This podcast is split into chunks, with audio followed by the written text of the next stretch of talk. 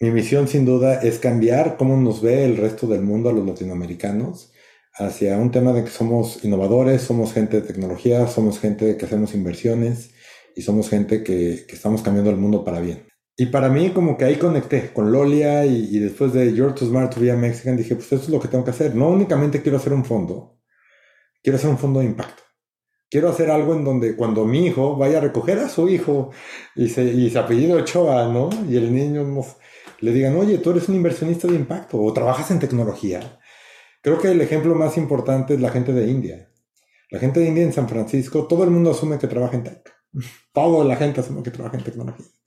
Y es bueno, pues tenemos muchas historias, ¿no? De hecho, pues, el CEO de Google, el CEO de Microsoft y el CEO de todas las empresas de tecnología más, de, algunas de las empresas de tecnología más grandes del mundo, pues son de la India. Eso no pasa con los latinoamericanos, ¿no? En realidad, no es que digan, ay, es, eh, es latinoamericano, tiene pues trabaja en tecnología o es inversionista, bueno, pues yo creo que ese es mi propósito y para que eso pase, pues no únicamente tengo que ser yo, ¿no? Tengo que empujar a Latinoamérica a que haga las mejores empresas del mundo.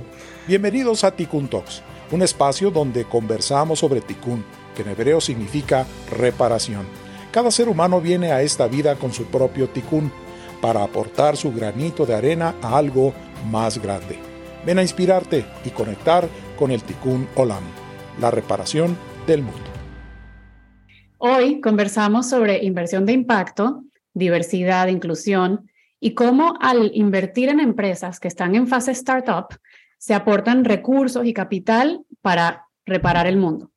Nuestro invitado es Carlos Ochoa, un emprendedor en serie que mientras estaba estudiando en la universidad decidió fundar su primera empresa a los 19 años. Desde entonces, Carlos no ha parado. Ha emprendido y vendido cuatro empresas, ha sido inversionista en otras 13, eh, todas ellas relacionadas con software, con tecnología, y es muy probable que tú, al igual que millones de personas, utilicen la tecnología que han creado estas empresas y sin saberlo, seas beneficiario de esta nueva infraestructura que te permite ahorrar, pagar, transaccionar o invertir. Hoy en día, Carlos es el fundador y CEO de Alpha Impact 8 Ventures, una firma de capital de riesgo o venture capital con perspectiva de diversidad e inclusión y enfoque en Latinoamérica. Carlos es reconocido como el chilango de Silicon Valley. Vive en San Francisco, que es el epicentro de la tecnología y la innovación, con su esposa y su hijo de cinco años. Carlos, de verdad fue muy inspirador cuando te escuché hablar en, esa conferencia hace unas semanas y es un honor tenerte aquí en Tikkun Talks. Gracias. Débora, gracias a ti, que es un honor estar en Ticon Talks. Gracias. Y ayudar al propósito. Exactamente. Bueno, después de, conocer toda tu gran trayectoria, un resumen, eh, todo esto que has logrado y conectándolo con propósito, ¿cómo, cómo lo verbalizas? ¿Cuál es tu ticún?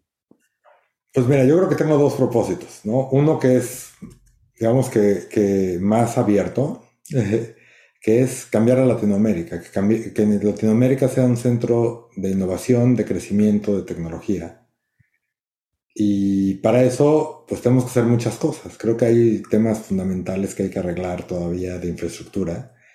Pero sin duda creo que como latinoamericano, quiero que cuando en Estados Unidos digan de dónde eres, digan, no, pues soy de Latinoamérica, y digan, wow, es un centro de innovación impresionante. Y todo lo que está pasando allá, eso es lo que sé de ahí.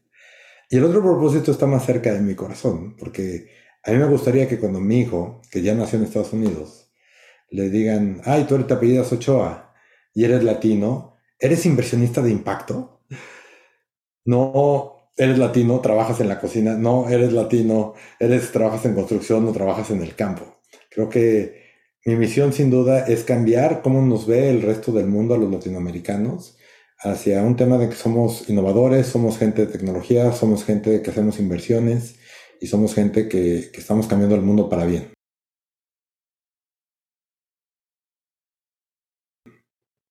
Me encanta tu propósito, muy alineada con él. Y, y sí, los latinos, de verdad hay un, un talento y, y, un, una ADN, una, madera, una madera de, de innovar y, de, y de cambiar el mundo que nos hace únicos ok, entonces, ¿cómo llegaste a eso? ¿Hubo como algún evento de vida o algún alguien que conociste, algún proyecto en el que trabajaste que, que te hizo decir, esto es lo que yo quiero? Pues llegué sin querer, ¿no? O sea, creo que cuando yo, yo tenía empresas de tecnología, yo divido como que mi carrera en dos, ¿no? Yo era emprendedor hasta que me mudé a Estados Unidos, en donde vendimos las empresas de tecnología. Y en San Francisco había dos cosas, o abrías otro startup o hacías un fondo, ¿no? Esas eran como, como las dos opciones. Eh, pues yo decidí abrir un fondo, en teoría, porque pues ya tenía el conocimiento de haber, hecho empresas y podía, pues un poco give back. Y pues al principio como que no entendía muy bien para qué hacer un fondo, porque yo iba con gente que tenía dinero y le decía, oye, dame dinero y te voy a traer más dinero. como que no, o sea, como que había algo en mi ADN, como, como dice que si algo está mal, o sea, esto no está jalando, o sea, me siento culpable por estarlo haciendo, ¿no? No, no está funcionando. Y, y pasó también otra cosa, nació mi hijo. Y la señora que, que, lo cuida, ¿no? O que lo cuidaba, que, era, que es una señora lindísima de Egipto. Eh, y tenía como una especie como de mini guardería, ¿no? De, con, con, unos niños.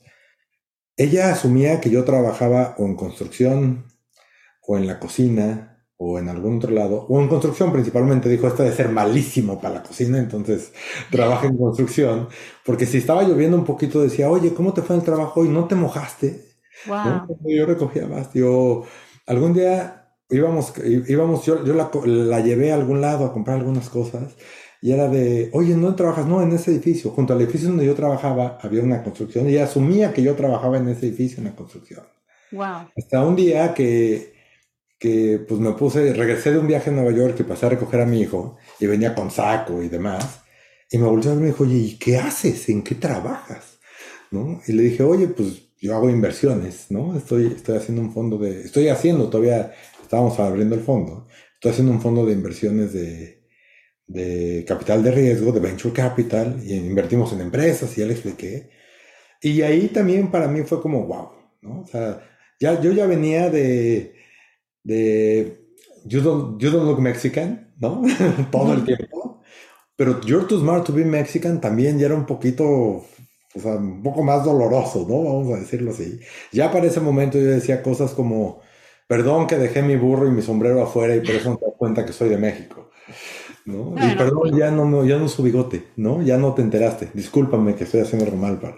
No, esa historia está increíble justo porque estás tocando temas como bias, sesgo, eh, diversidad y, y cómo Qué, qué, elección tan bonita, pero ni siquiera elección, o sea, ¿cómo, cómo le cambiaste la percepción a esta señora que, que tenía un sesgo de los mexicanos trabajan en construcción, porque es, es lo que ella ve más que todo en California.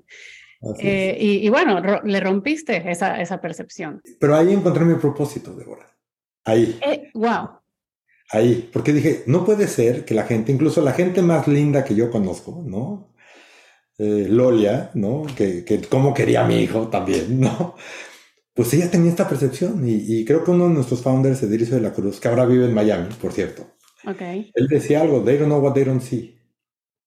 ¿No? Y Totalmente. Él es el que viene de, del Bronx y Ajá, este bueno. sistema de, de remesas para poder ayudar a... Ay, cuéntanos esa historia.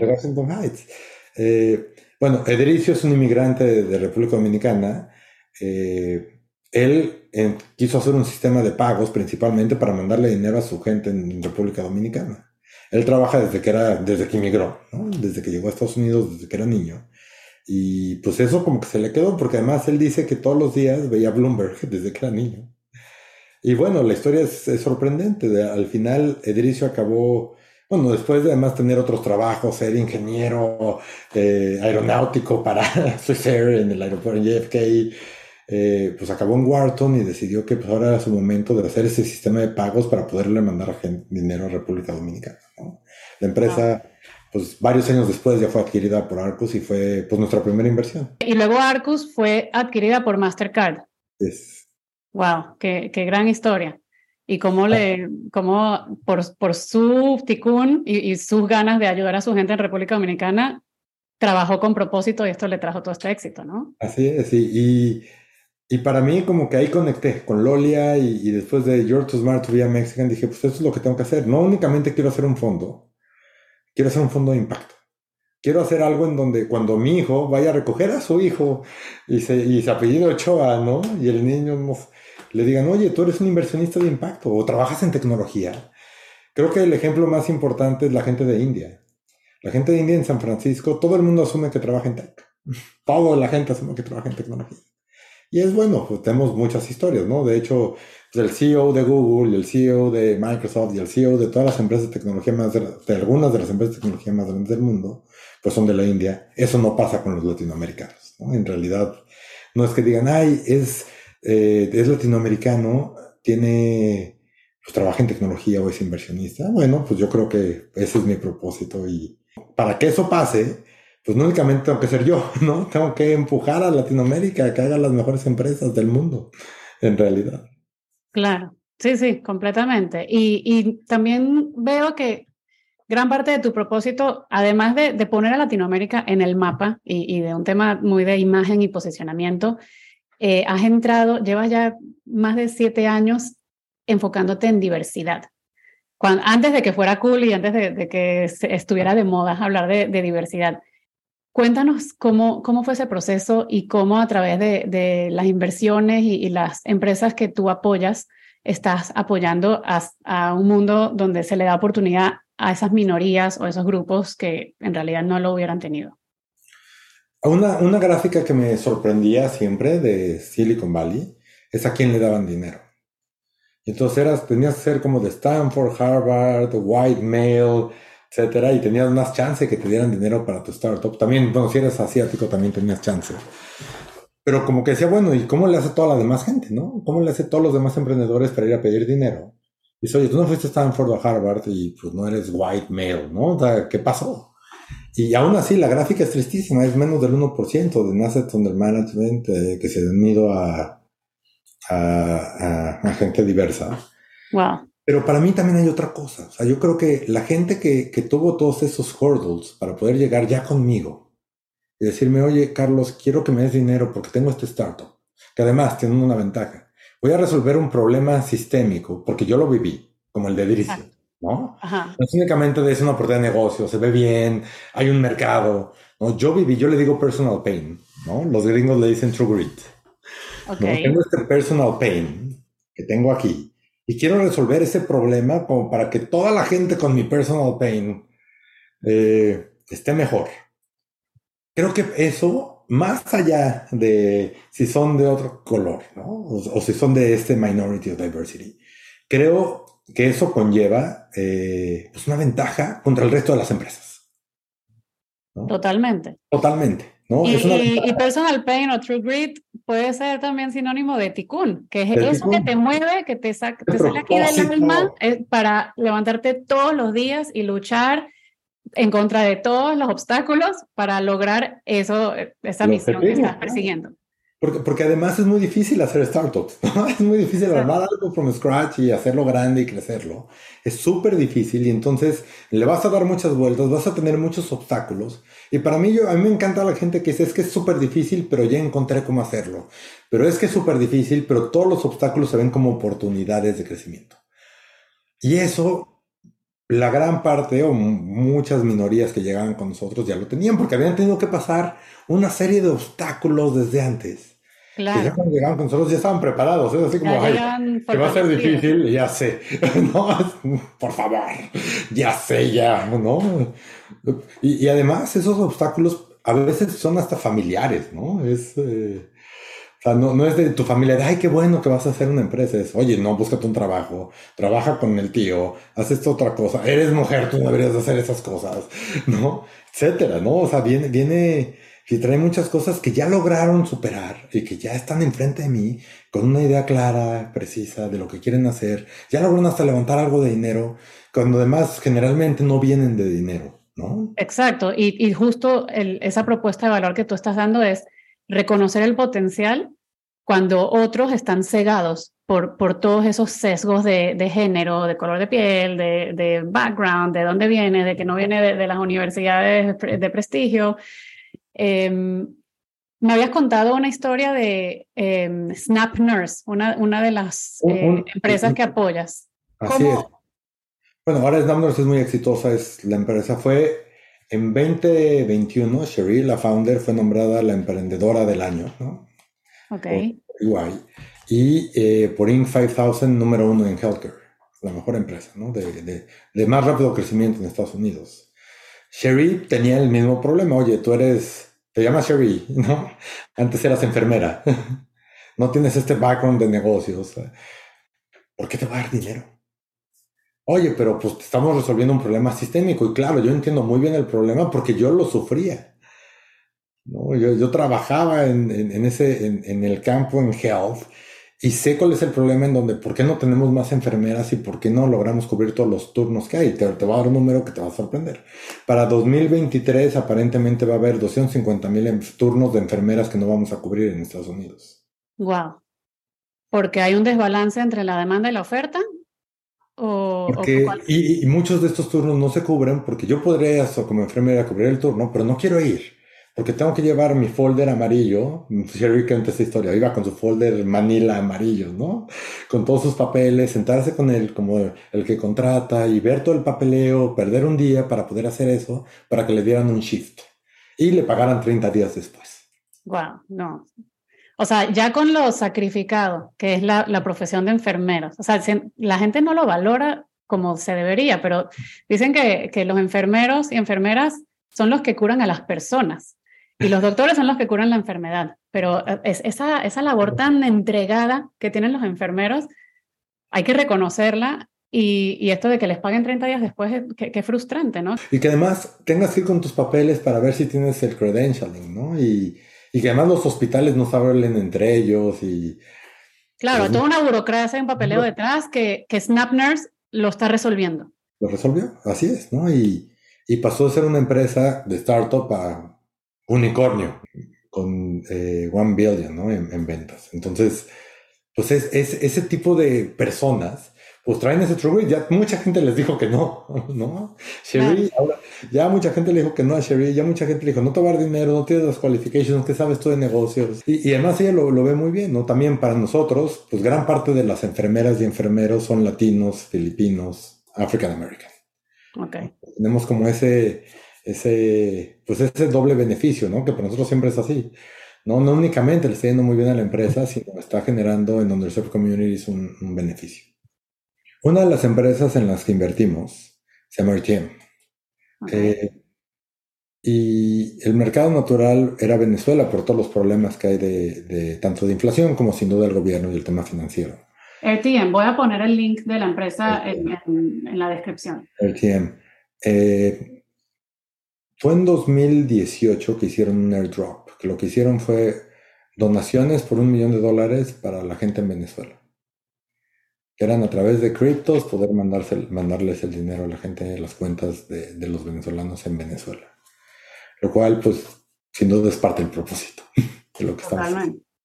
Y que lograron mandar un total de un millón de dólares. Así es. Todo para ayuda humanitaria. Así es, así es. A la gente, a la gente en Venezuela, ¿no? Eran las cuentas de la gente en Venezuela. Y bueno, en 2018, eh, los venezolanos habían logrado ahorrar 40 millones de dólares en dólares las venezolanas en Venezuela gracias a la plataforma Inertia. Wow, claro, porque todavía no se había dolarizado el país, Así es. pero ya era totalmente prioritario y relevante ahorrar en dólares y gracias a RTM tuvieron la plataforma que lo hizo posible. Así es. Súper historia de impacto, gracias. Gracias por lo que has hecho por mi país. Un honor. Todas estas anécdotas y, y historias de éxito que, que nos compartes son increíbles y todas están relacionadas con Tikkun Olam, que es reparar el mundo, todos esos eh, challenges, retos y, y, y, problemas que necesitan una solución a través de la tecnología y a través de, de la inversión para poder eh, hacer realidad y crecer esa tecnología. Cambiando de tema completamente, ¿qué papel ha tenido la espiritualidad? En, en tu proceso de, de conectar con, con, tu tikkun, con tu propósito y, y lo que has logrado. Pues mira, para, para, mí la espiritualidad es precisamente, la palabra importante es conectar. Okay. Para mí, en la parte de conectar es conectar con el ecosistema, con el ambiente, con la gente, con mi familia, con las personas con las que estoy platicando, eh, que me llevan a este estado que ahora le decimos flow. Uh -huh. Como un tema es muy cerca de meditación. Pero yo creo que ese, esa parte lo que hace es que genere tu mejor trabajo. Cuando estás en flow, porque estás conectado con todos los elementos que están a tu alrededor, contigo mismo, con la naturaleza, con el universo, y te permiten generar ese mejor trabajo, que ese mejor trabajo es el que va a ayudar a, cumplir tu propósito. Y va además a hacer que el resto de la gente también se conecte contigo. Gracias a esa comunicación, ese trabajo, pero sobre todo a esta energía que estás, que estás, eh, que estás haciendo, en donde entras en este flow, que para mí es, eh, yo le llamo como tunnel vision, que me permite estar como en este estado de meditación trabajando. Como visión de túnel, dices. Que me permite estar en este estado como de meditación, en donde no hay nada más que lo que estoy haciendo en ese momento eh, y es cuando hago mi mejor trabajo y es cuando tengo las mejores ideas y es cuando logro comunicarme mejor con el resto de la gente. Y cuando digo comunicarme con el resto de la gente es cuando logro comunicarme y logro que el resto de la gente me ayude a ese propósito que, que quiero tener. Eh, y, y, para mí es eh, pues fundamental, ¿no? Y, y, si tú emanas, irradias esa energía, la contagias, y, y creo que por ahí leí que decías que equipos extraordinarios tienen eh, resultados extraordinarios, ¿no? Eh, que creo que también tienes un rol ahí muy importante de liderazgo en, en, tu firma. Pero, pero, pero, es, este, es este tema como de, de conexión, ¿no? Para, para, mí, yo, lo, yo la parte de espiritualidad la, la, la, la, equivalo al tema de conexión con todos tus elementos. Y, y este flow, ¿no? Es, es eso que, nos, que me permite a mí, y creo que nos permite además como equipo, entregar resultados extraordinarios, así es. Y, viene del corazón, ¿no? No, no viene, no, no, no, no, es racional, no es como que viene del corazón porque racionalmente haces un plan y te pones a trabajar. Pero aquí como que lo generas y, pues generas, te dan las 5 de la mañana y generas resultados extraordinarios y simplemente no lo sentiste, ¿no? Te sientes muy conectado con todo lo que está pasando en el mundo. Totalmente, conexión, propósito, ticún. Entonces, para ir cerrando, cuéntanos un tip que, quisieras compartir con, con, quienes te están escuchando para conectar con tu ticún y seguir hacia adelante persiguiendo tus sueños, a pesar de todos los obstáculos y prejuicios y discriminación? Pues mira, creo que tú es como be true to yourself, ¿no? Creo que yo tuve un pedazo horrible en, en, donde yo quería hacer el fondo, pero me sentía muy mal porque decía, ¿para qué? ¿No? Y, y para qué? Pues era para ayudar, era realmente el objetivo, ¿no? Y, y puede ser que la industria y etcétera digan, no, pues tienes que tener eh, returns y lo estás haciendo para generar mucho dinero, etcétera. Pues sí, pero realmente lo estoy haciendo para ayudar. Y creo que cuando logras alinear, cuando tu objetivo es y tu propósito, tu tikkun, eh, realmente eh, es realmente tu tikkun, vamos a decirlo así, pues eres imparable y vas a tener todos los resultados que necesitas pues como be true to yourself, ¿no? Cree en tu ticún, créelo, sigue adelante. Eh, va a ser difícil, sí, pero los resultados van a estar ahí, ¿no? Y es una, para mí es una forma de trascendencia en realidad, que cumple su propósito. Totalmente, Carlos. Muchísimas gracias. Gracias a ti. Gracias por compartir con nosotros en Tikkun Talks, reparando el mundo. Comparte con esa persona en quien pensaste que se puede inspirar con este episodio y síguenos en Instagram en arroba y en el LinkedIn de Débora Apelón.